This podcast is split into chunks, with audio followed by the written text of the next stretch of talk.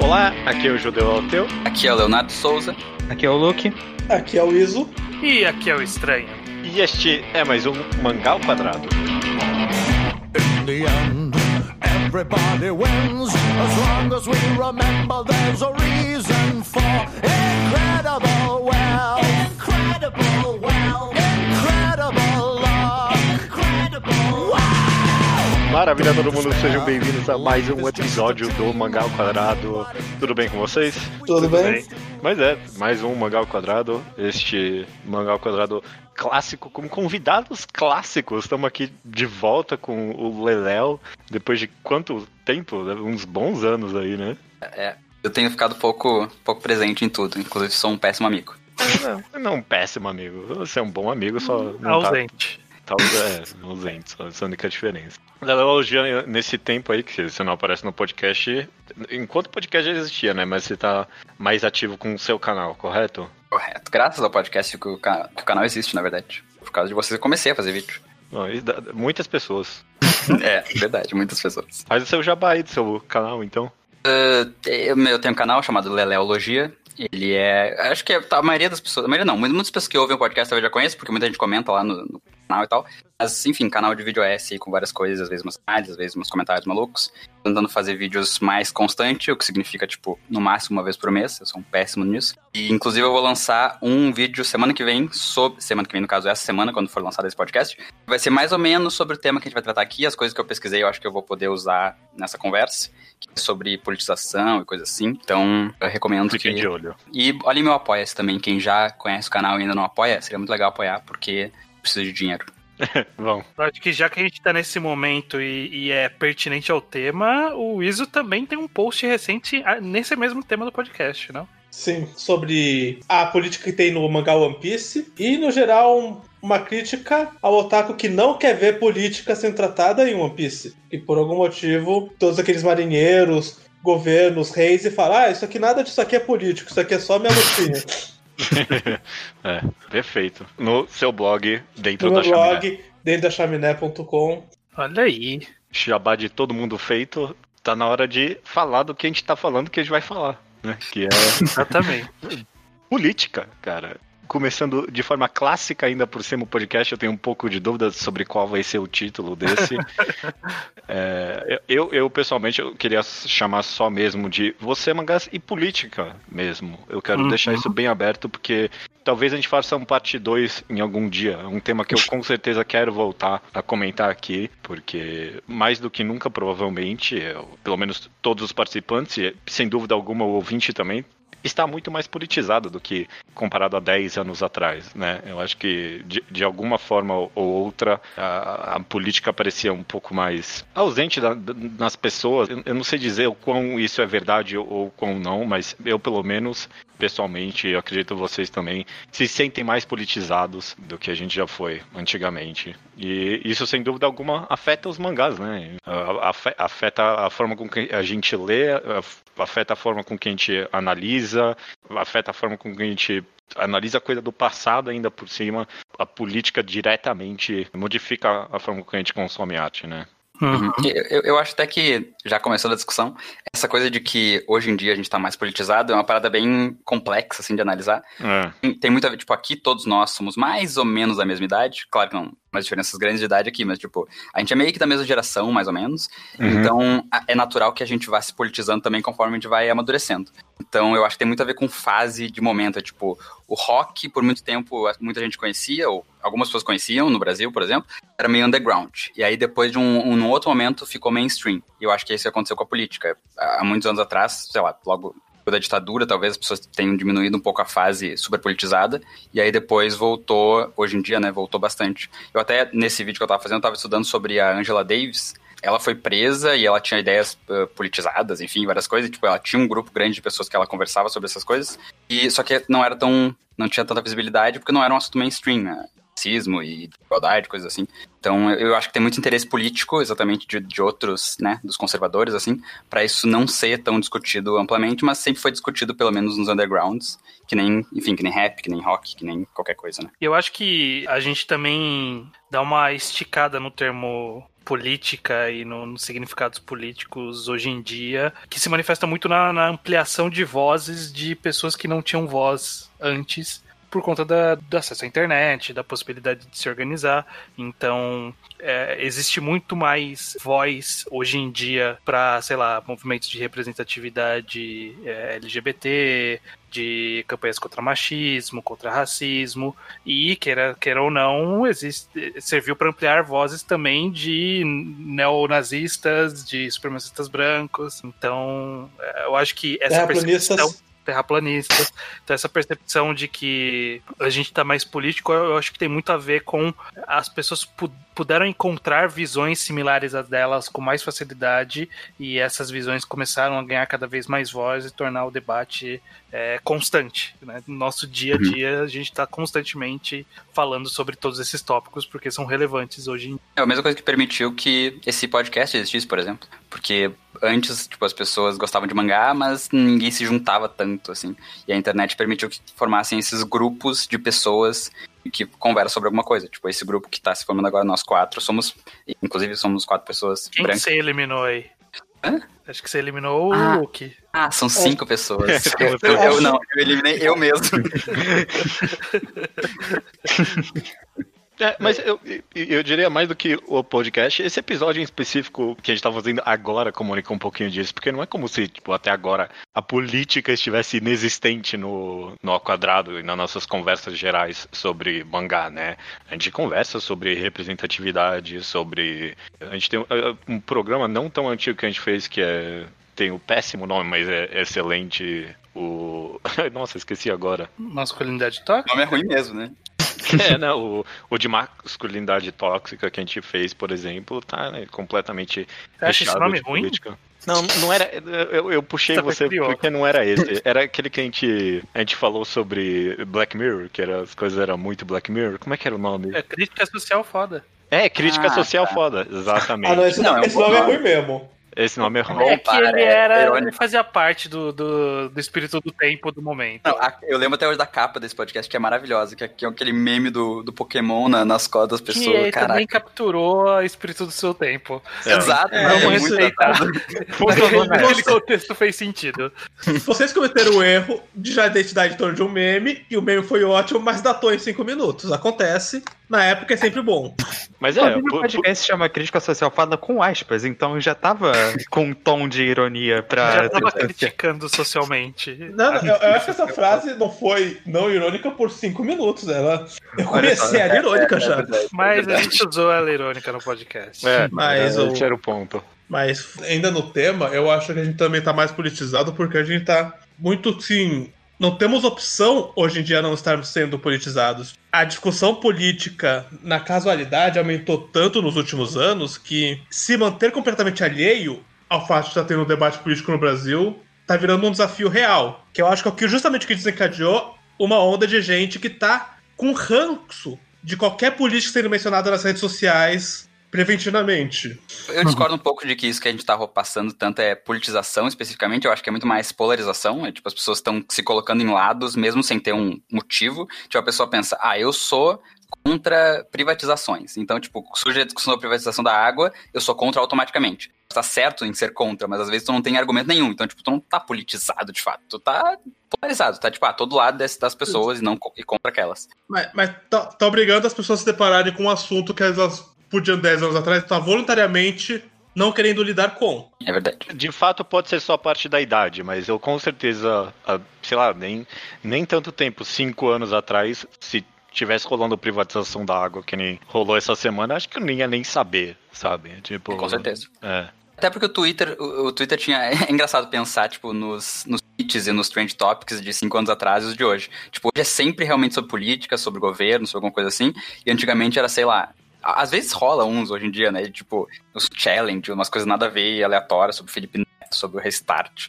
E agora, tipo, todas as discussões do Twitter parece que estão em volta de política, enfim, coisas assim. Esse é um tema bem abrangente mesmo, e sei lá, se você quiser tentar entender por que a gente está mais politizado ou se a gente tá ou não, escuta um podcast de política. Acho que não é necessariamente É verdade, é verdade. isso que a gente quer abranger. Ma- Mas, se tem um tópico que eu queria já trazer que você já começou a levantar, isso é justamente a ideia de eh, pessoas meio que querendo negar agora a política que tá dentro dos gibis, né? Porque se antigamente sempre existiu, por exemplo, um excelente exemplo a mim é justamente One Piece aí, que é um mangá que obviamente sempre teve política, mas parece agora que tá sendo mais levado à tona. tá? As pessoas estão comentando mais da presença da política nesse mangá. Tá surgindo gente que quer justamente negar né, a existência da política nessas obras. A gente pode sentar aqui e citar 30 mangás que são muito politizados, tem eh, lotados de política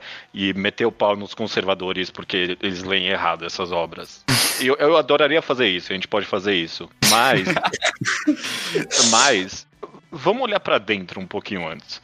Porque você, Iso, comentou comigo umas semanas aí atrás no Twitter sobre Magneto em. X-Men. E eh, foi um, um exemplo até que me impactou, porque, sei lá, eu tinha essa ideia de ah, Magneto representa Malcolm X e Xavier é Martin Luther King tem essa metáfora dentro de X-Men, né? E eu sempre cheguei à ideia de ah, Magneto nunca fez nada errado. Com meio que tipo, um pensamento digno, né? Tipo, quase como um zeitgeist popular, uma ideia que todo mundo divide. Mas você me deu uma perspectiva contrária a isso, né? Tipo, a ideia de que X-Men foi feito justamente como propaganda, entre aspas, ou não, antipolítica de Malcolm X, né?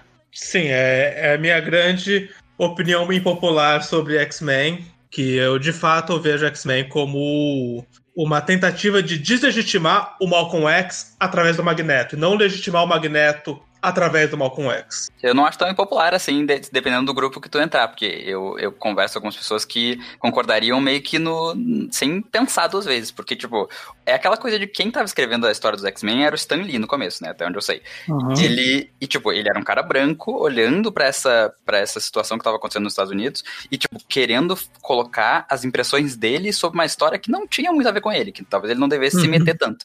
Ele ainda, tipo, colocou um, uma das pessoas que estavam nas discussões como vilão, como vilão, e, tipo, não é como se o Martin Luther King e o Malcolm X fossem inimigos e, tipo, rivais ou qualquer coisa assim. Eles eram, eles tinham ideias diferentes e, tipo, isso tá, tá dentro do jogo político, da dialética e coisa assim, tipo, são duas ideias que se complementam Sim. até em certo momento.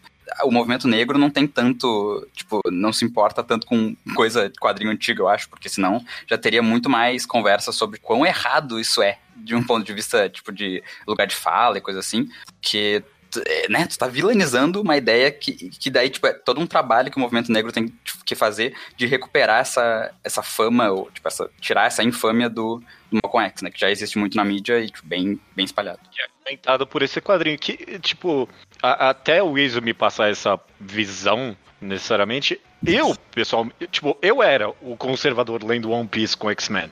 Eu que lia e, tipo, ah, não, ele tá levantando o Magneto junto com o Xavier ali, sabe? Era eu que meio que talvez estava negando de fato a verdadeira política do quadrinho. Vocês têm alguns exemplos, pessoal, de vocês, vocês conseguem pensar em quadrinhos que talvez vocês, tipo, ah, eu tô forçando uma análise aqui no final das contas. É difícil pensar numa obra específica, mas eu acho que no geral, quando a gente reclama de conservador, são duas questões. Primeira que o básico que são opiniões erradas que as pessoas estão tendo não sobre a obra, é, mas é sobre a vida, basicamente, o que a gente acha. É, então é sim. mais fácil reclamar disso. E segundo, que é o- quando a gente pega os exemplos mais descancarados, sei lá, a gente pega o exemplo de One Piece e antiautoritarismo e não One Piece e, sei lá, esquerda-direita, porque é mais difícil justificar assim. Então acho que no geral é muito fácil pra mim e pra todo mundo a gente forçar um pouquinho pra pegar a, a interpretação que vai mais ajudar a gente, que vai mais ajudar a gente a apreciar a obra. Eu não consigo nem pensar em um exemplo, porque eu acho que isso é, isso é o que a gente faz bastante. Até porque É. obras de ficção são complexas o suficiente que, no geral, na maioria das vezes, a gente consegue justificar o suficiente pra nós mesmos, sem parecer um absurdo. Qualquer história trata sobre um assunto que pode ser considerado político em algum nível. Uhum.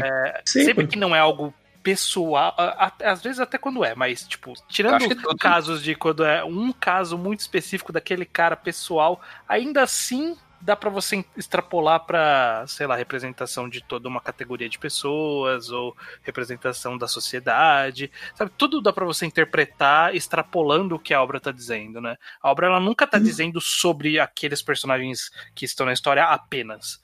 Ela tá Uhum. versando sobre a dinâmica entre os personagens. E a dinâmica dos personagens é dada por relações políticas do dia a dia. Sim, e quase toda história, e tem exceções, obviamente, mas a maioria delas vai em algum nível falar sobre moralidade, sobre certo e errado, sobre algum personagem tá errado, algum personagem tá certo, esse personagem certo tem que fazer alguma coisa. E, e nisso você vai ter que projetar alguma ideia pra ser uma ideia errada. E vender ideia X errado é político. Tipo, Sim. vai, vai ter um empresário que tá errado, vai ter um revolucionário que tá errado, vai ter um estudante que tá errado. Alguém, alguém tem que estar errado na história. Dá pra você politizar Sati contra Aiko, se você quiser. Com certeza, nossa, fácil. Inclusive, tipo, o, o- acho uma coisa importante sempre dizer que, tipo, quando a gente fala que é- dá pra politizar e tal, existe política, necessariamente quis colocar uma visão política ou que ele tem uma agenda política. Geralmente as pessoas têm, mas até quando elas não sabem que elas têm, elas meio que têm. Elas têm Claro. sem querer até. Claro. Bleach, eu duvido que o, que o Kubo tava pensando sobre política no mangá dele, mas se tu for ler, Quando ele pôs alemães com uniforme É, nazista como Ele, vilões. não, ele tava nem ali, nem aí, né? Ele Não, tava, nem tipo, fudendo. pô, Eu, eu achei bonito. E é isso aí. Mas, tipo, tem muita política nisso, obviamente. né? É. Inclusive, Judeu, eu acho que eu tenho uma, uma resposta boa pra eu te dar a pergunta que você fez exatamente. Que é meio que um hot take, mas tem muitas histórias de ficção e muita, muitas, muitas mesmo, que tem como vilão uma corporação do mal, sabe? E a gente, a gente se apropria muito disso pra falar: ah, olha, tá vendo essa crítica ao capitalismo aqui? Você pode interpretar assim, não é muito esforço. Mas eu não acho que, sei lá, Resident Evil tá fazendo. tá pensando muito numa crítica ao capitalismo porque os vilões são umbrella, sabe? Até porque o, a crítica, tipo, ela é muito complexa, a crítica política, então muitas vezes tu tá. Eu tenho um vídeo sobre isso, inclusive, sobre Okja, que é tipo, tu consegue colocar uma crítica ao empresário, tipo, e aos corporativistas e tudo mais, e ainda assim ser muito capitalista. É, é que- paradas são bem loucas. né? Mas não é algo que acontece bastante. Tipo, você vê e qualquer obra que tá sendo anti uma corporação específica porque eles são vilão da história, é muito fácil você pegar essa obra pra si. Não, não sou corporação, mas sim, eu, eu acho que capitalismo é uma das coisas mais fáceis de projetar de graça numa obra que ele é o culpado de tudo. Em parte porque as obras querem falar sobre coisas que estão acontecendo no presente, por direto por metáfora. E o presente é capitalista já tem séculos. Uhum. Então, se a obra não quer falar, quer falar de aquecimento global, é muito fácil jogar tudo na conta do capitalismo, no fim do. Mesmo se a obra não tocar no assunto, é. Até porque Então, é verdade.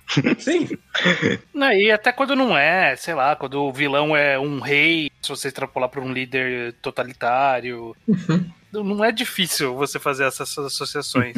Porque, inevitavelmente, na história vai ter uma relação que é aplicável pro cotidiano. É, é- é, tipo, é impossível não ter. Até, sei lá, o- a gente tem o- um caso que a gente comentou algumas vezes do- de Beastars, por exemplo, que ele trata sobre herbívoros e carnívoros. E o tipo de relação entre herbívoros e carnívoros em Beastars, ele não é análogo a nada no nosso mundo. Porque ele é uma, ele é uma dinâmica muito específica daquele mundo. Não tem como a gente reproduzir aquela dinâmica. Mas a gente pode pegar a moralidade dessa dinâmica e aplicar as nossas visões políticas em cima disso, sabe? Poderia ter essa, essa dinâmica e, tipo, pode vir a ter um dia, tipo, é ser uma, uma dinâmica possível porque é uma dinâmica entre indivíduos e, tipo, a gente pode entrar, chegar numa sociedade em que os indivíduos são assim, são essas dinâmicas. Vocês até fizeram pensar aqui que, por exemplo, justamente o, o exemplo de One Piece, justamente o, o mangá ele é anti-autoritário, né? Mas tipo, ele não é um bastião da esquerda nem nada, sabe? Não, é. Eu acho bem liberal em vários momentos que eu, que eu É, vi. Eu acho que é muito difícil pegar One Piece e traçar opiniões muito concretas sobre capitalismo, por exemplo. Contra ou a favor, acho que vai muito pela tangente desses assuntos. É, se, se alguma coisa, se alguma política econômica ele tem, por exemplo, é justamente liberal, né? Tipo, a ideia de que o, o governo é um dos principais vilões do mangá, né? E tal. Então, É extremamente liberal. Eu, eu, tipo, eu não li One Piece o suficiente, não sei se atualmente tá mais politizado, por isso que vocês estão falando sobre, mas, tipo, até onde eu li, era total isso. Não, não- É, então fica aqui a pergunta, justamente. Tipo, se a gente olha pra galera bolsonarista e, e fala, porra, mas como é que você consegue ler One Piece e ser pró-bolsonarista? Parece um absurdo, né? Mas a gente lê, ama One Piece, mas, tipo, a gente não acha, um- ou talvez ache. A gente e aí lê tá a One. Piece e a gente não é monarquista, porque o Luffy é monarquista. O Luffy é monarquista. É, É que e a monarquista gente não é é- liberal, né? Tipo, a gente não, não, não acha que todo governo é o maior vilão da história. Que- Não, não- não necessariamente liberal é assim, né? Isso é mais um anarcocapitalista maluco aí, mas é. pode ser outras coisas. Fica a pergunta se mantém ainda. Tipo, tem alguma diferença entre nós? A gente lê algumas obras que a gente não concorda politicamente, a gente ama elas, e a galera conservadora que lê One Piece. Ah, Eu, é. eu não acho uma crítica muito válida essa de ah, como é que tu consegue ler, tipo, as pessoas É, não percebem é, a maioria das coisas. É, é que eu consigo não só separar assim como ler uma obra, tô gostando dela, lá de perto falar. Eita porra, eu tô problematizando isso até o cu, assim. Eu acho que, por exemplo, e muita gente tá, acha que é o oposto, o que eu acho, e eu acho que é uma questão de meia-verdade e projeção, que Fullmetal Alchemist romantiza regime fascista pra caralho. Romantiza mais do que critica. E Amestris é não ambiguamente um país fascista. É. Ele tem um O- líder ali, ele é totalmente militarizado. Sim, sim. E, e o quão liberal tá falar o final de Fullmetal Alchemist, eu presumo que tá completamente, mas eu quero ser educado. É, o que eu acho que, que a gente pode pensar ne- ne- nessa visão de ah, como a gente consegue ler tal coisa se a mensagem de tal coisa é clara. É que eu acho que, na verdade, essas mensagens não são tão claras. São poucas as histórias que elas são didaticamente claras na visão que elas estão plantando ali. E às vezes a gente pode interpretar, como, como ela deixa meio vaga algumas coisas, você pode, com não muito esforço, interpretar para outra direção. Eu tenho um exemplo disso que é de um mangá que eu recomendei aqui, e muito tempo depois eu vim descobrir que a ideia era contrária dele. Eu recomendei aqui há muito tempo atrás um mangá que saiu no Brasil chamado Zero Eterno, que falava sobre os Kamikazes. kamikazes. Isso. Uhum. E que pra mim, quando eu li, eu vi no mangá uma visão de olhar sem muita glória pra esse passado do- dos kamikazes. Eu li com essa visão. E aí depois eu vim a descobrir que o autor, ele adora kamikaze. Então, tipo, na verdade, ele tava fazendo a visão contrária à minha. Só que ele tava fazendo de uma forma tão sutil ali, de colocar uma, umas histórias tristes em volta dos personagens, que pra mim, quando eu via a história triste de um personagem kamikaze, eu pensava, olha que destino merda pra um cara, sabe? O cara tá tendo que se matar por uma coisa idiota.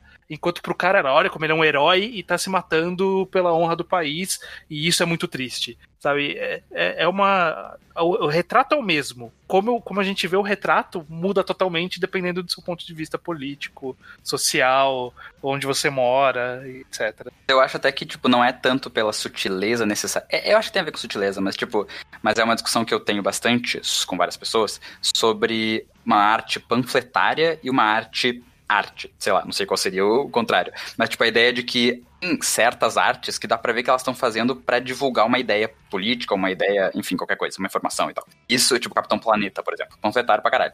Arte mais. Outra palavra? Com nuance, não sei. com nuance, talvez, ela tende a ter os dois lados. Também tem um vídeo sobre isso, sobre o Jonga.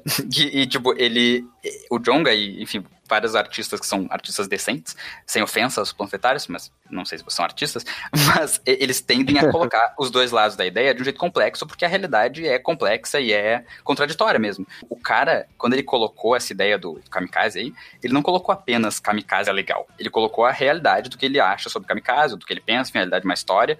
E, tipo, a tua interpretação vale muito, porque é, e, e é assim que os bolsonaristas, essas pessoas malucas, interpretam obras que são claramente, tipo, tem um viés mais de esquerda e a pessoa não percebe, porque é uma arte complexa e ele pega um lado da complexidade, um lado da dicotomia que a pessoa apresenta. E, e acho que esse é o problema grande, na verdade, da interpretação de arte, é essa coisa da polarização, de tu achar que da contradição tu tem que escolher um lado, enquanto a realidade ela é a contradição. O, o cara do, do Okja, o Bong Joon-ho lá que fez o Parasite, ele fez um Parasite, que é um filme anticapitalista, ele fez Okja, que é um filme, tipo, meio vegani, vegano, assim, e ele falou, ah, eu parei de comer carne por uns dois meses, mas daí é muito difícil aqui na Coreia não comer carne, então eu comecei a comer de novo. Sendo que ele fez um filme todo, tá, sabe? Tipo, o cara tinha as duas ideias na cabeça dele, e ele, as atitudes dele não, não são de acordo. Mas Uhum. eu acho que esse é o negócio, tipo, a gente tentar entender, e, e além do panfletário na arte, tipo, ela dos dois lados, tipo, saber que a gente não precisa escolher um lado quando a gente lê alguma coisa, a gente pode ler e ler mesmo, ler por inteiro, e entender por inteiro e analisar. Uhum. É complicado, tipo,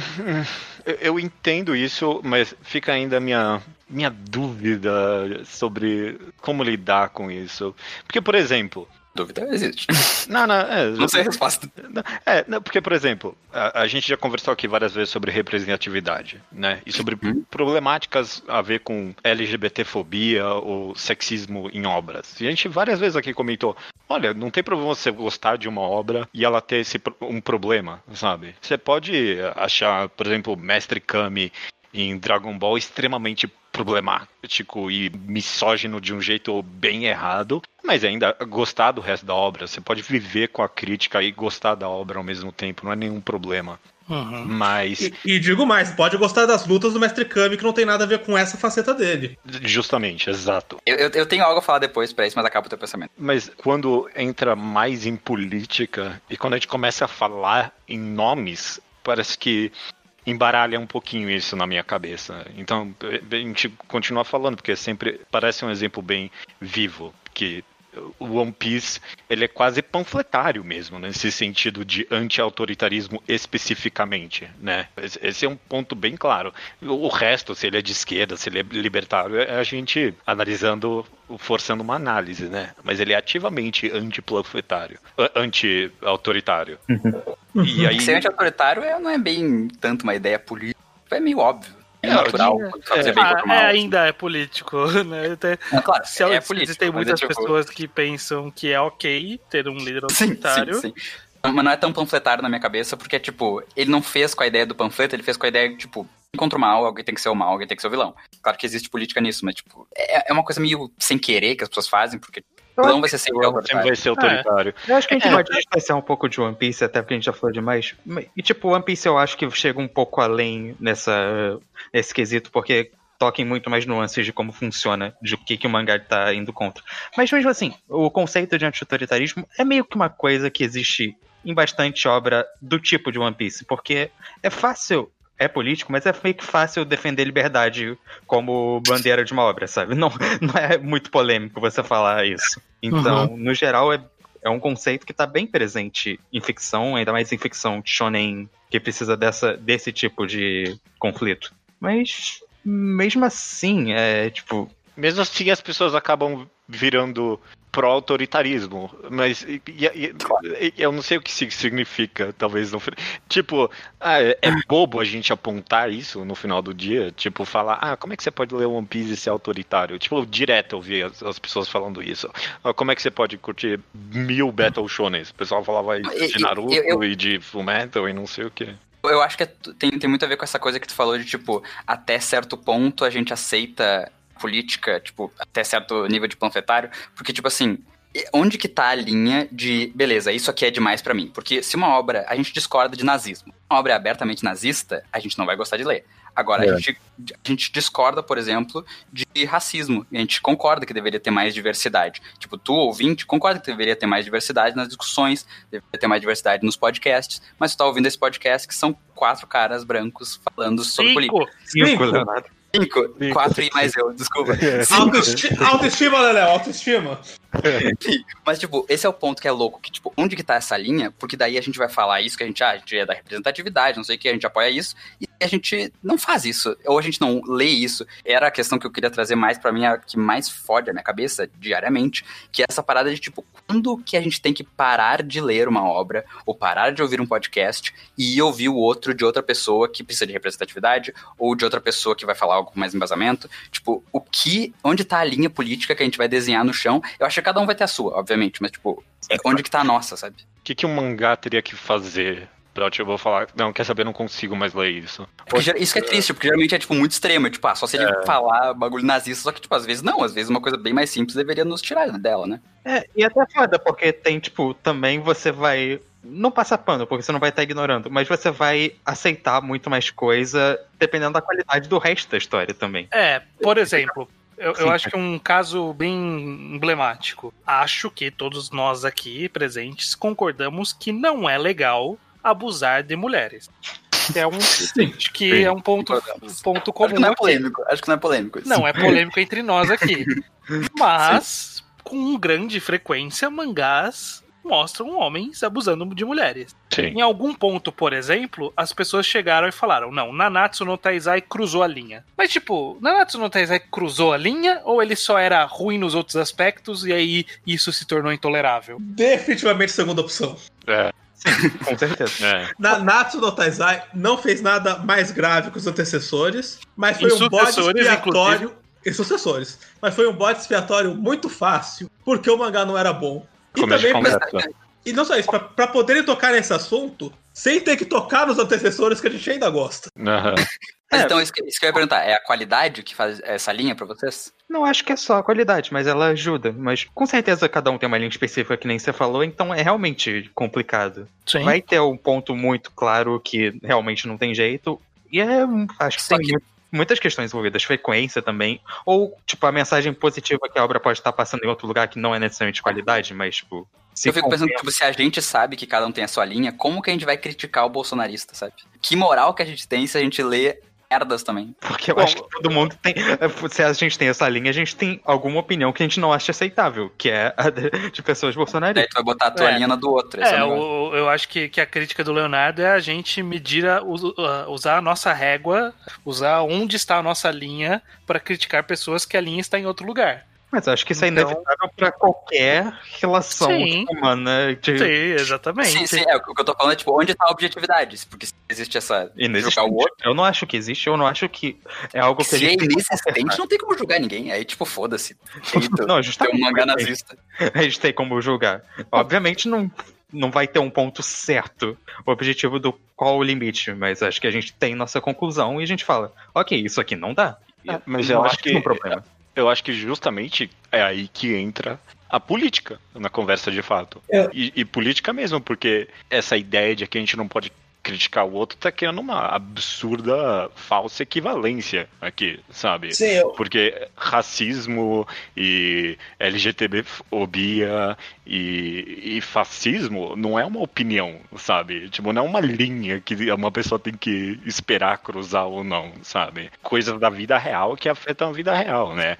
E é claro que Essa é uma linha objetiva, né? É, Por isso que eu tô falando, eu acho que existe essas. é, existe uma linha que é meio comum a todos. Deveria ser comum a todos. Depende, gente- mas não é. Então, é, sei lá, o meu- o meu, não sei, o meu, po- eu não sei qual é o meu ponto aqui, talvez.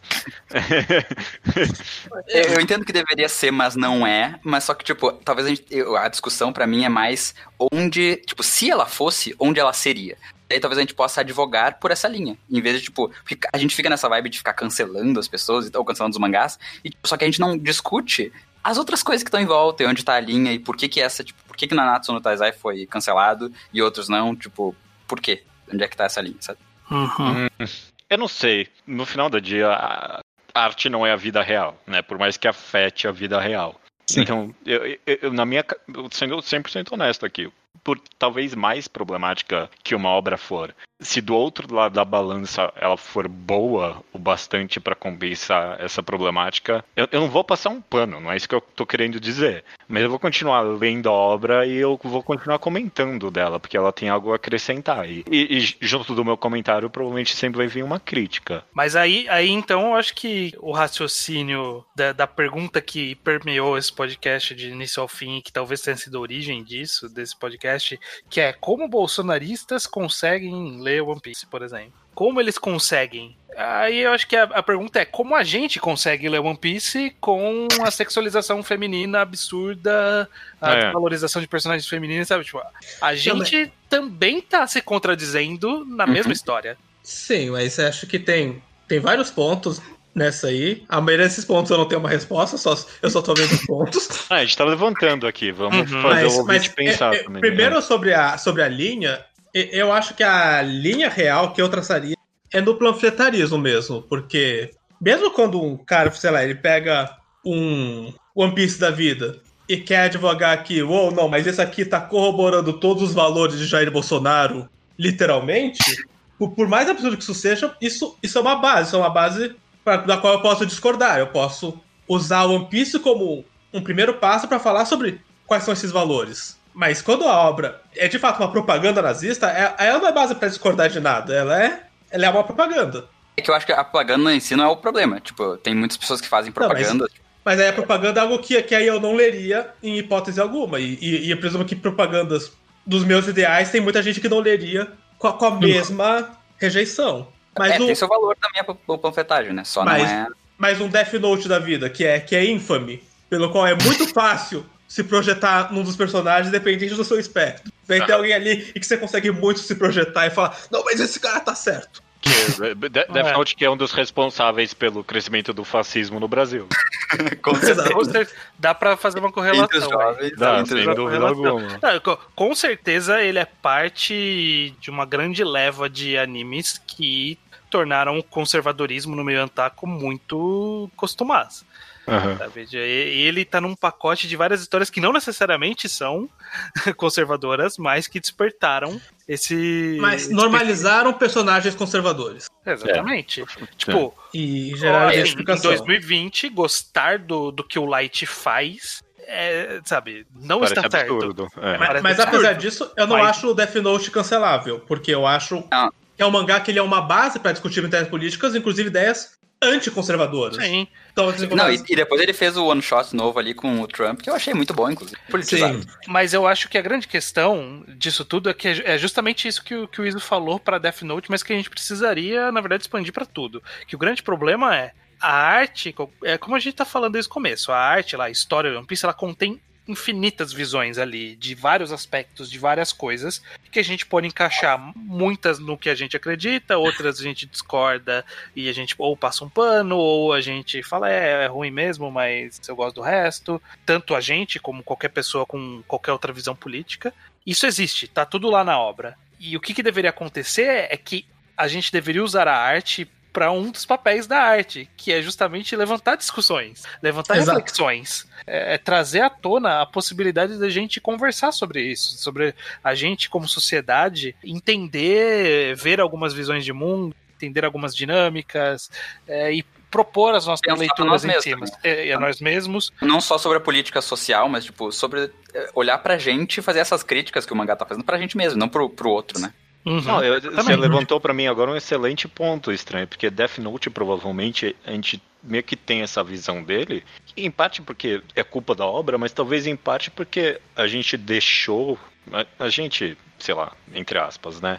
Mas a gente deixou a galera que se inspira no Light correr com a obra, né? Tipo, a gente não levantou a visão contrária da obra, né? A gente não, Uhum. tipo, não, não empurrou a visão de que no final das contas a obra é crítica ao Light, né? Sim. É, o Death Note poderia ser tipo, um, um exemplo de, sei lá, propaganda contra a pena de morte ou coisa do tipo, sabe? Eu não Sim, sei. da ineficiência da pena de morte. É, exato. É, pois é.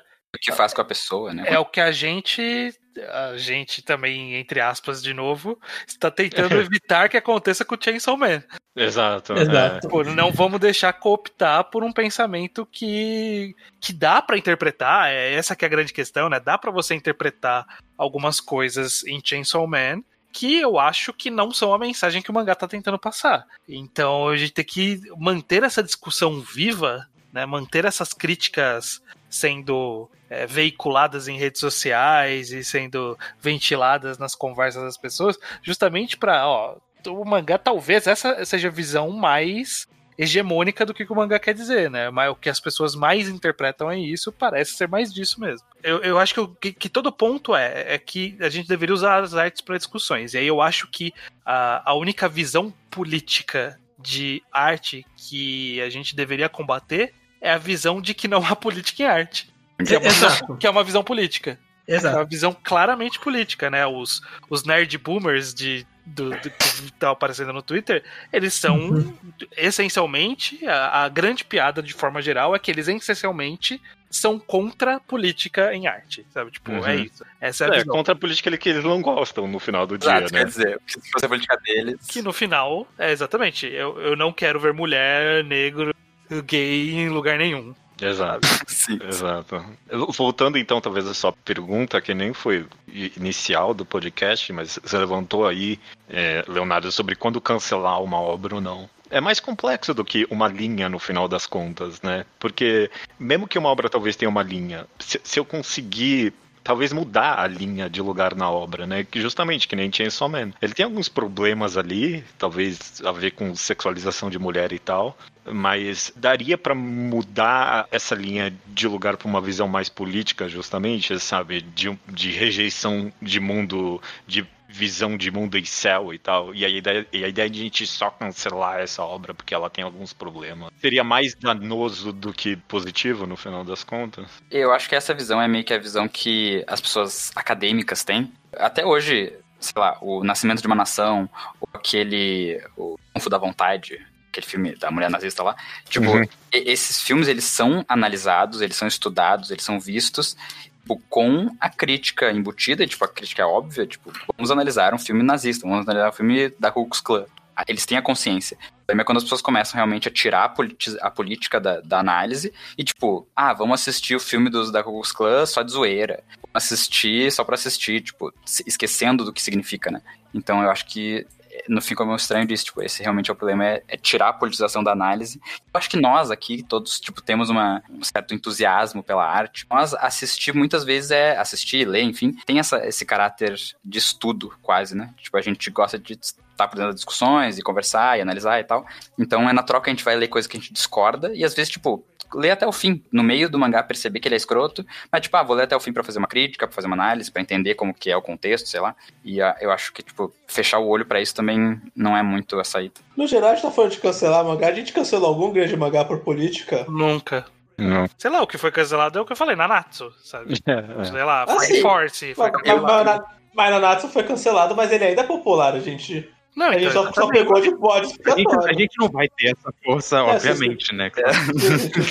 Mas eu, eu posso dizer que individualmente eu cancelei o Sanctuary, que eu comecei a ler, achei legal, Uhum. mas daí cheguei no segundo volume e fiquei tipo assim, ó, bah, não vai dar, galera.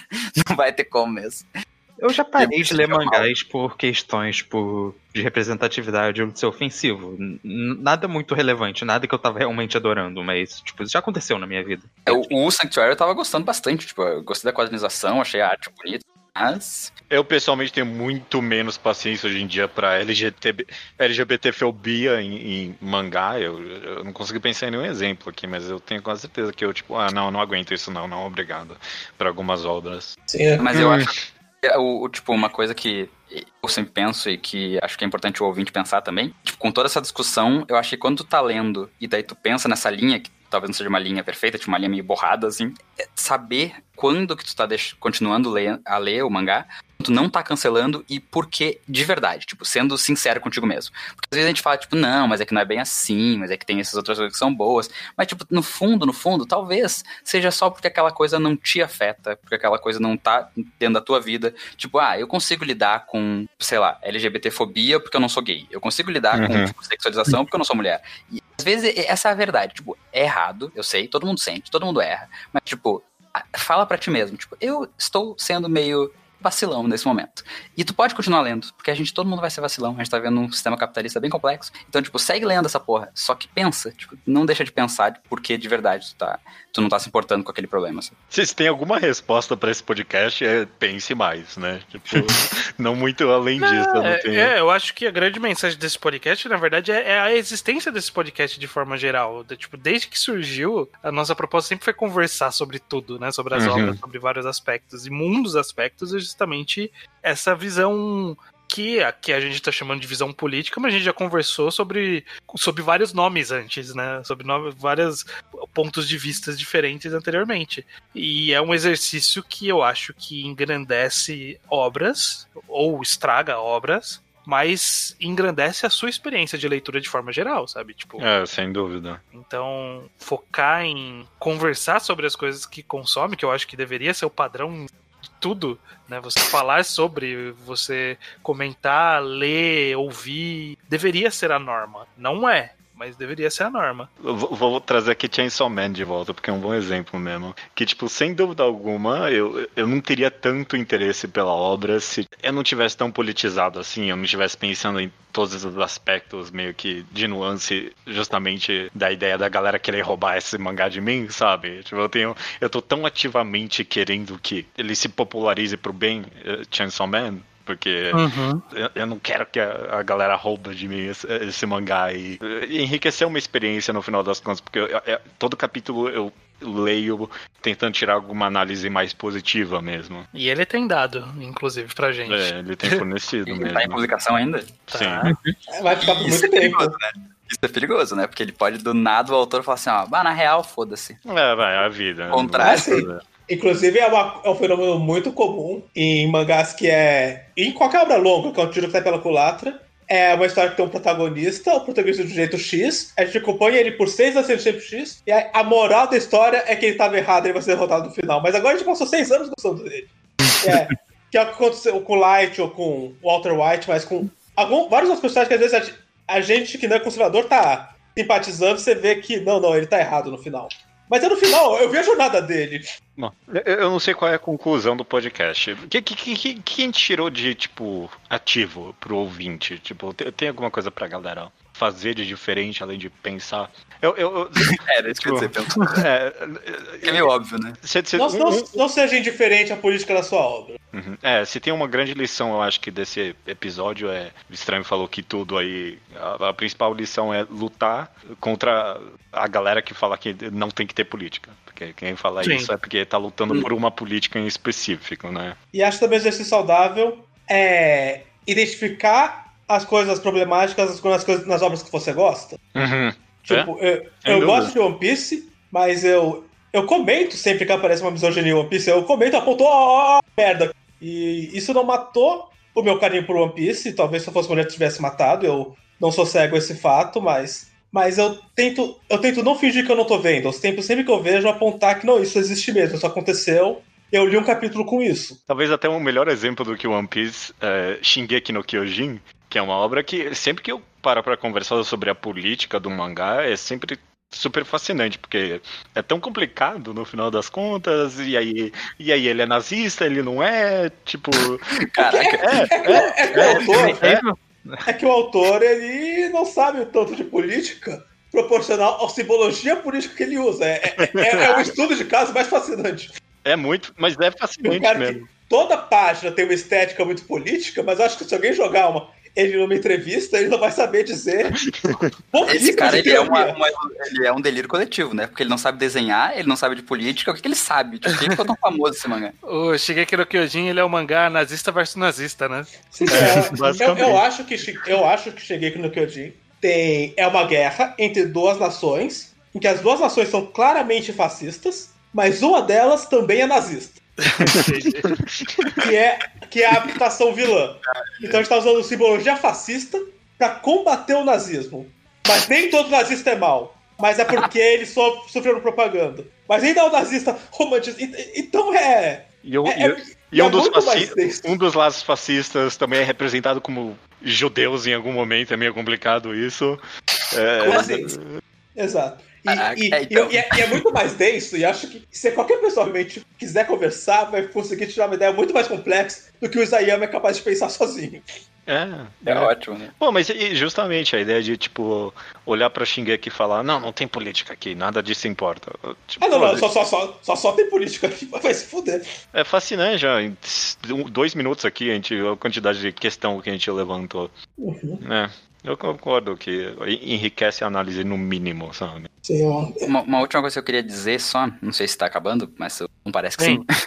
Eh, alguém falou, não lembro quem agora, sobre, tipo, lutar contra as pessoas que querem despolitizar a galera. Só que eu acho que tem uma galera dentro da gente também que quer despolitizar, muitas vezes. E eu, eu acho, eu, eu disse antes sobre, tipo, eu acho que a gente não tem que ter culpa de estar lendo uma coisa que tá errada, só que eu acho que a gente também tem que saber lutar contra a gente mesmo, às vezes, e, tipo, saber quando largar, saber quando, quando cancelar, ou saber quando enfim, fazer várias coisas porque, tipo, ir atrás de outros tipos de narrativas pra, pra não ficar no óbvio, né? E, tipo, não eh, lutar contra. Porque a gente, dentro da. A gente pode ser super politizado, ser super compreensivo e tudo mais. Só que, tipo, no fim das contas, a gente erra também. Então, saber que tu tá errado e tomar uma atitude, tipo. Agir de fato e não só ficar na inércia, assim, tipo, ah, eu tô lendo One Piece há mil anos, mas, tipo, ah, agora ele foi escroto, então tudo bem, é que eu tô lendo há muito tempo, não vale a pena e tal. Tipo, saber tomar uma atitude, qualquer coisa que seja. Pode ser largar a obra, pode ser tipo, fazer um, um vídeo sobre, não sei. Tomar atitudes e não só ficar passivo na discussão, né?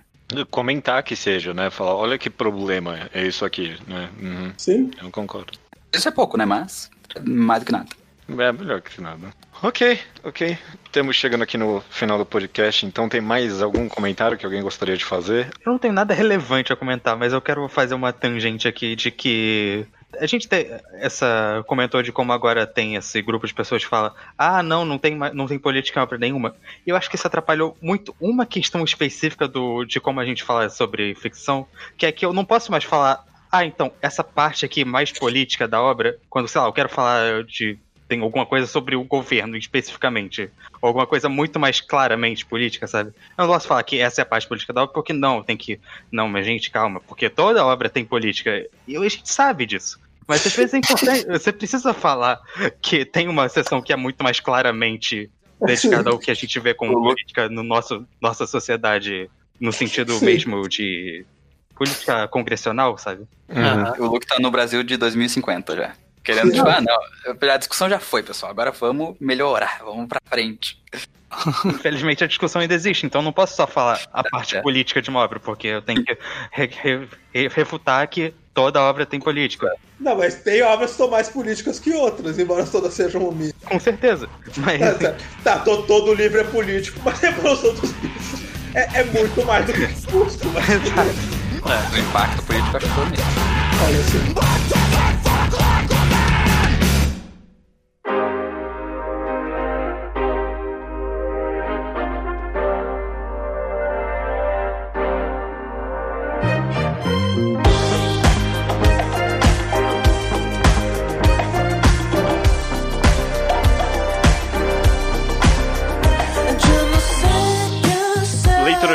Estranho do Magal Quadrado de número 261. Caco Caco Chica Jica.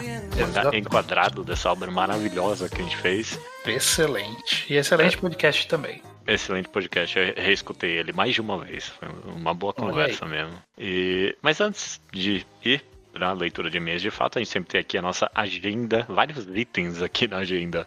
Uhum. Começando com quadrinho ao quadrado. Próximo é o Rei de Lata, é uma web, um web quadrinho, né? Rei de Lata disponível ali no Tapas. Leiam e escutem o nosso review.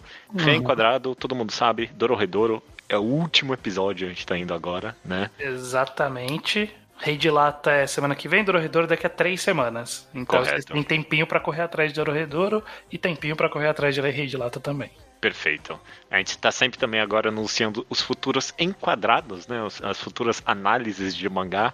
Uhum. E nessa ordem vai ter Blame e All No Flag, sem nenhuma data, sem nada. Mas Blame eu pessoalmente já tô lendo, porque eu tenho ele físico aqui, já li uns bons É. volumes. Preciso reler aqui, tá? Organizei meus, meu, minha estante esse final de semana. Já coloquei ele num lugar fácil de eu pegar aqui. Ah, ok, ok. E julgando pela capa, terça-feira, se tudo der certo e, É. e todo mundo lembrar. Vulgo amanhã, se você estiver ouvindo esse podcast na noite em que ele saiu. Se não, é no próprio dia, senão a gente Se ele atrasou sair na segunda, tudo, tem né? isso Ele também. atrasou, pode atrasar tudo, tem que ver isso aí. Ah, Tem que ver isso aí. Mas enfim, existe um dos participantes lá com a gente do Julgando pela Capa. Já participou aqui do Mangá ao Quadrado também, é o Muki, Uhum. o Chan, que tem agora um podcast também, né? Vale aqui a divulgação. Uhum. É um podcast sobre Boys Love, BL. BLs de Aham. doramas coreanos e tailandeses. Essa moda aí que surgiu nesse meio do, do Boys Love. É podcast 321 Play podcast, vamos deixar o link no post. Quem tiver interesse, participa dessa, dessa subcultura, tá aí a nossa indicação. Ficou indicado então. Maravilha, cara. Feito, feito todos esses avisos e mexas, vamos então para o Slowpoke Report, que é a sessão que a gente comenta coisas que não tem a ver com o episódio em específico. Uhum. E que tem que lembrar que os e-mails chegam no contato arroba e comentários no blog é alquadra.que. Isso a gente não falou no começo. Era a minha função, eu falhei. É, É, esquecemos às vezes. começando aqui com o Neto, que leu Innocent e gostou, mas achou meio corrido demais, ok? É, de nacionais que já falamos em podcast, ele também leu Três Buracos é, e Lavagem, do Chico, O Bestiário Particular de Parzifal, do Hiro Kawahara, e Raiz, do, do, do Torres. Só satisfação nessas leituras, diz ele. Todos excelentes, inclusive. Muito- muito bons, muito Nossa, bons. Três Buracos, é, Bestiário e, e Raiz aí, todo, to- todos excelentes. Exato. Agora tem na fila dele Prophecy, Talco de Vidro e Children of the Sea. Ah, nossa, que curioso ver mangá e nacional misturado. É, É, é isso aí, esse é o futuro do, da mídia quadrinho. É. Tá certo.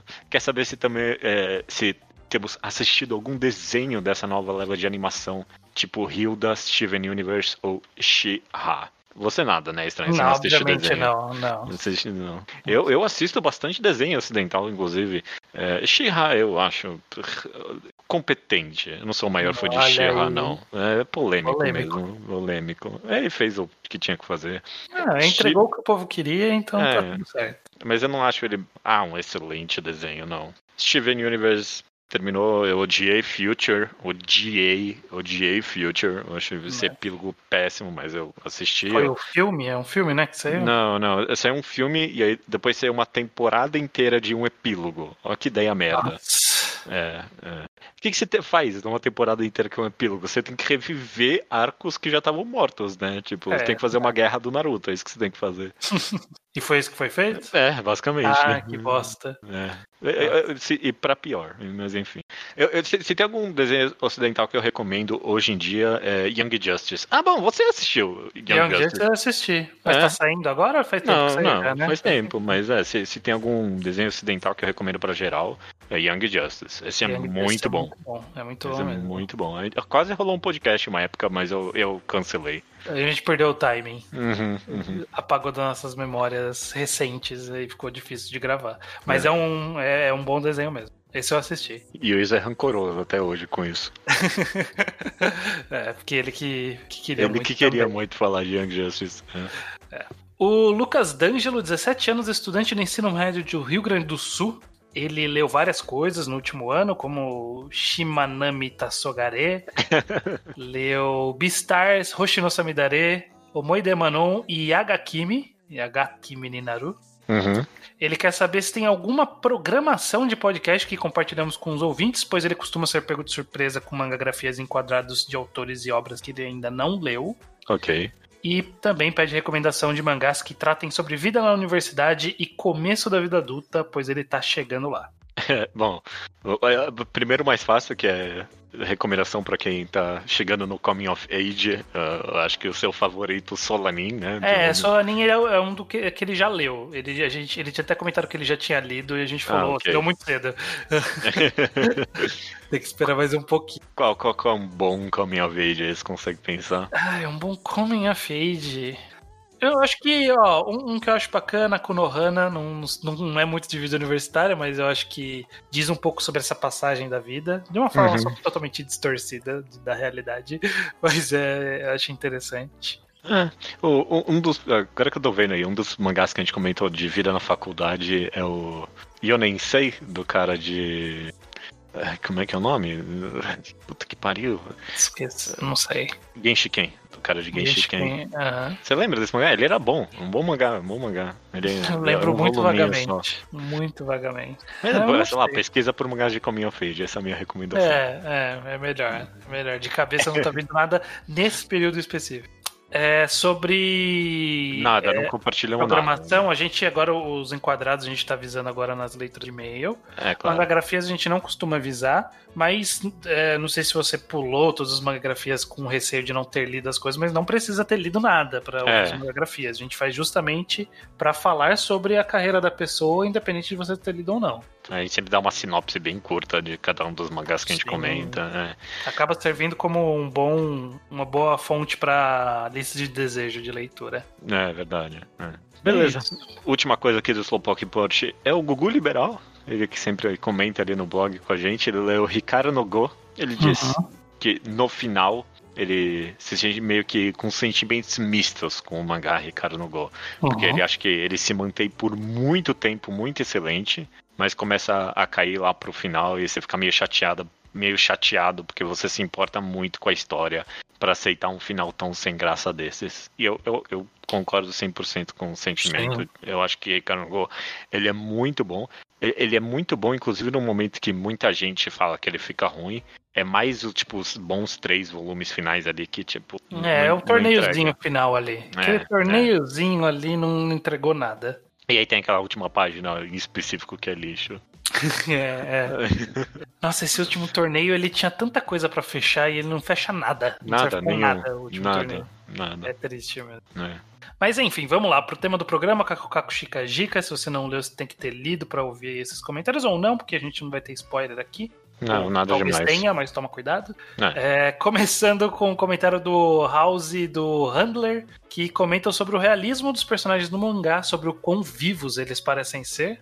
Mas É. eles eram, né? É, não, mas, mas, isso depende muito da, da capacidade do autor de transmitir isso. Exatamente. Esse foi um negócio que muita gente comentou, inclusive acho que no Twitter algumas pessoas estão falando que a gente apontou certíssimo que tipo a realidade e a honestidade da autora foi é uma das maiores qualidades e eu acho tão verdade nesse sentido que eu acabei pensando que tem até um quê quase documental nessa autobiografia, sabe? Uhum. De, de o quão é, ela é honesta na, dos defeitos e na qualidade de todo mundo que, tipo, de fato parece que são pessoas de verdade, porque no final das contas são, mas é, é que nem você falou, mérito dela, isso, né? Sim, sim. Exige uma construção aí, não dá pra ser preguiçoso. Excelente. É, Neto, comentem o seguinte: li pelo hype do momento e infelizmente não consegui apreciar da mesma forma que percebi de vocês no podcast. Ok. O primeiro capítulo deixa no ar muito do feeling de todo o mangá e te engaja demais. Mas acho que durante a obra a autora foi percebendo que a história era mais sobre a relação dela com o professor do que apenas dela. Isso justifica, por exemplo, ela ter deixado de lado o restante de sua vida, como o namorado, casamento que não deu certo, a dificuldade de ser mãe. Mas eu esperei por esse outro lado da história, diz ele. Outro ponto que me perdeu aos poucos foi a repetição da estrutura dos capítulos. Começa capítulo, desenvolvimento divertidinho e no final com um tom reflexivo. Isso me fez pular uma quantidade progressivamente de texto a partir do terceiro volume, principalmente algumas explicações sobre a vida de mangaka e as editoras. É, alguma dessas críticas a gente até mesmo teve ao mangás, né? Tipo, Uhum. principalmente esse aspecto de ah, a vida de mangaka e das complicações de é, escrever não é a gente não achou tão interessante não, não é nada de Uhum. novo né mas é, não, eu, eu, sei lá não consigo não, não É. consigo empatizar tão fácil com o sentimento no final por mais que eu, eu mesmo comentei isso durante o podcast né eu falei que ah eu queria um pouquinho mais do resto mas como de fato a vida com o professor foi tão boa que tipo eu nem consigo Uhum. reclamar tanto disso É, e eu acho que ela não percebeu no meio que a história era do, do professor. Tanto que a apresentação dele é, tem uma página grande ali, bem, bem construída para servir como, como lembrança. Você vê que era a intenção desde o começo. é E se eu não me engano, é, eu sei que ela tem um mangá sobre ser mãe, que foi o que ela fez esse sucesso, mas parece que as outras partes da vida dela ela também já tratou em mangá. Tanto que quando chega naquele finalzinho, né, que ela diz. Ah, e daqui em diante da minha vida vocês já sabem. E aí ela só relata rapidamente tudo que passou. Eu terminei com o namorado, me mudei pra Tóquio, não sei o que, casei, tive filho. Então, é, eu acho que meio que ela tá contando que a gente conheceu o resto da vida. Eu Não sei se é bom ou ruim, mas eu acho que pra história específica desse mangá não fez falta. É, eu tendo a concordar com isso. Eu não, não senti muita falta também, não. E finalizando aqui o e-mail do Sávio Carvalho Siqueira, 26 anos, Corumbá, Mato Grosso do Sul. Ele reivindica o título de hipster honorário, pois ele lembra de nos recomendar um mangá muitos anos atrás, antes do Bocha. Ok, ok. Eu, eu tiro qualquer título do Bosch, eu não tenho problema com isso, não. É, pode pegar esse título pra você. Parabéns.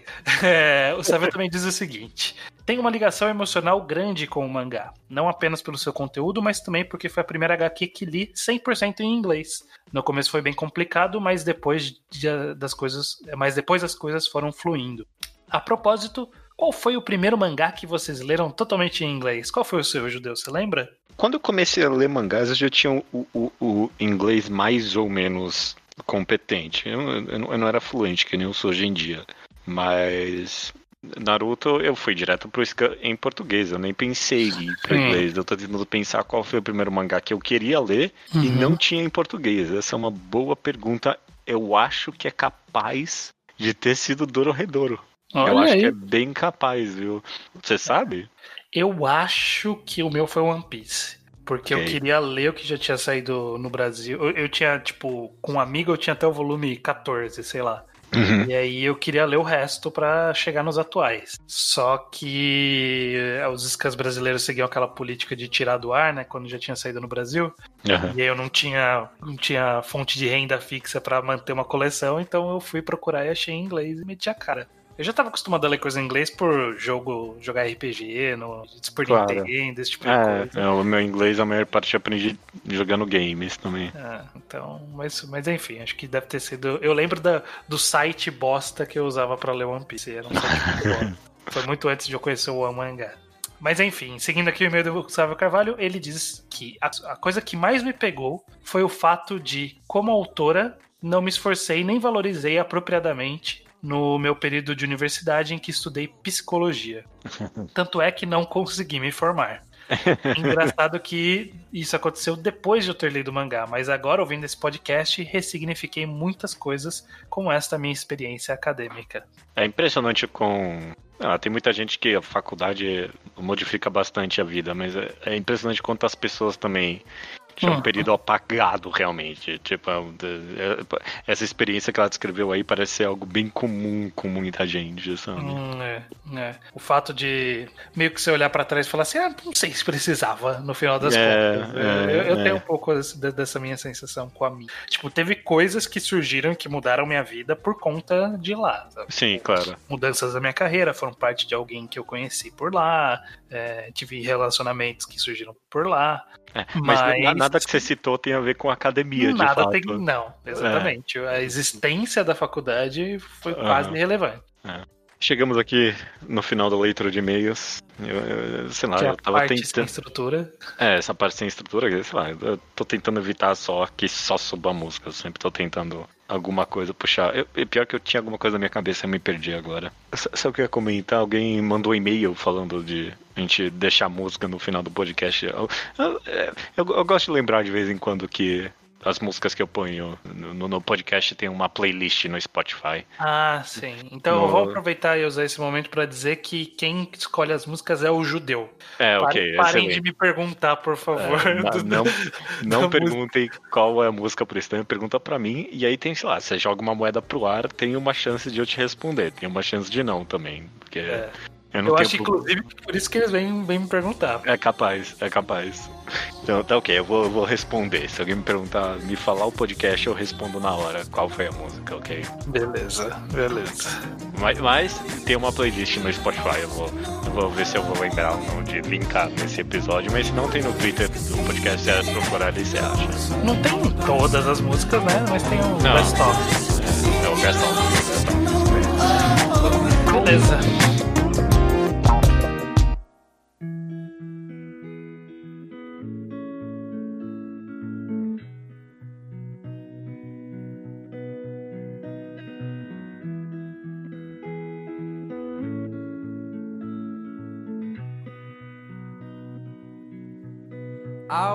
Saw a sunset so vivid and warm that I swore Recomendação da semana é minha, Judeu. É, sou assim estranho, não estou curioso porque eu já sei qual é.